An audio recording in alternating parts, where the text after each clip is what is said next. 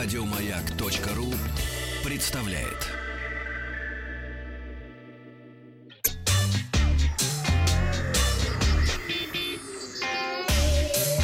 Страна транзистория. Добрый день, Павел Картаев, Ахтанг Махарадзе. Наша рубрика о гаджетах, приложениях и компьютерных играх.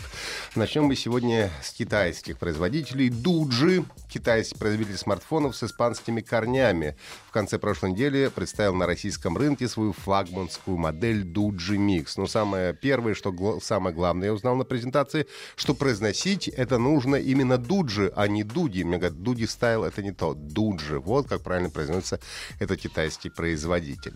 Как нам рассказали на презентации, мини плюс макс равно микс, что означает в переводе Китайцы постарались запихнуть большой экран и хорошую производительность в небольшой по размеру корпус.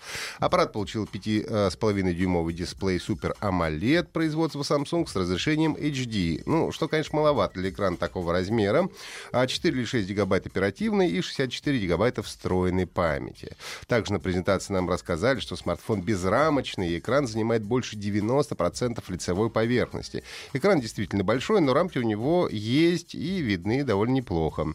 А, смартфон получил двойную камеру производства Samsung на 16,8 мегапикселей и 5-мегапиксельную фронтальную камеру. Кнопка а, «Домой» располагается на лицевой панели, в нее уже встроен дактилоскопический датчик, который, как обещает нам производитель, распознает отпечаток в любом положении, независимо от угла поворота, а время разблокировки составляет всего одну десятую секунды, то есть мгновенно.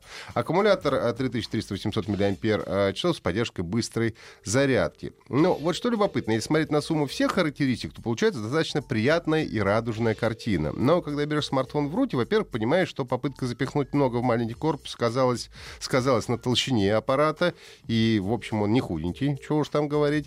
А во-вторых, выглядит он очень по-китайски. Ну, то есть дизайнерам есть еще над чем поработать. Версия 6 гигабайтами оперативной памяти обойдется 18 990, а предзаказы начнут принимать с 25 июля, а в продаже гаджет появится с 15 августа. Ну, надо покупать, надо понимать, что покупая смартфон у официальных дилеров, вы получаете обслуживание и официальную гарантию. Но если заказывать подобный аппарат в сервете в Китае, то и обойдется он вам намного дешевле. Ну и в самом конце презентации нам показали Duji Mix Plus, который по образу и подобию Samsung Galaxy S8 получит экран 6,2 дюйма с соотношением сторон 18 на 9. И, по словам производителя, модель должна появиться через пару месяцев.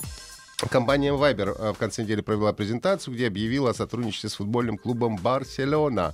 Что вполне логично, потому что владеющая Viber японская э, корпорация Rakuten, что в переводе означает оптимизм, является генеральным спонсором э, футбольного клуба Барселона до 2021 года. Ну и теперь Viber стал официальным мессенджером команды, и у клуба появился свой официальный паблик-аккаунт, где фанаты смогут получить доступ к новостям о том, что же происходит в жизни команды, следить за играми в режиме реального времени, голосовать за игроков по итогам каждого матча, принимать участие в викторинах, конкурсах, ну и так далее. Ну и кроме того, стали доступны э, эксклюзивные стикеры с главными игроками Барселоны. Ну а жители Америки даже могут совершать покупки в интегрированном онлайн-магазине прямо в мессенджере. Но э, только пока что в Америке. Возможно, эта функция скоро станет доступна и в других странах. На презентации выступили генеральный директор Viber Джамел Агауа и старший digital-менеджер э, клуба Барселона Роджер Гасто Навара, которые рассказывали нам все, как же будет всем хорошо от этого э, сотрудничества. Ну, также на, мероприятии присутствовали наш коллега, спортивный комментатор Владимир Стагниенко и футболист, вратарь и дизрокей Руслан Нигматуллин, который сыграл для гостей авторский диджей-сет, напомнив нам о популярной русской музыке 90-х и 2000-х годов. Ну и новозеландская студия Grinding Gear Games назвала дату выхода крупного дополнения к игре э, Path of Exile э, «Путь изгнания», получившей название «Падение Уриата». Начать игру поклонники э, жанра Hack and Slash могут уже через две недели, 4 августа 23.00 э, по московскому времени будет доступно дополнение. «Падение Уриата» — это самое крупное дополнение за всю историю игры. Сразу добавить 6 актов. «Падение Ариата», «Пробуждение богов», «Вода пребывания», убивает господина Легиона и затмение, воссоединение и возвращение на Ариад. Также игроков ожидает большое количество новых умений, предметов, улучшений, ну и так далее. Я напомню, что игра Path of Exile, Путь их знаний, это экшен с уклоном в hack and slash, похожа она на серию Diablo компании Blizzard, и распространяется игра по модели free-to-play, то есть совершенно бесплатно, с внутриигровыми покупками, которые не влияют на баланс игры и имеют декоративный эффект.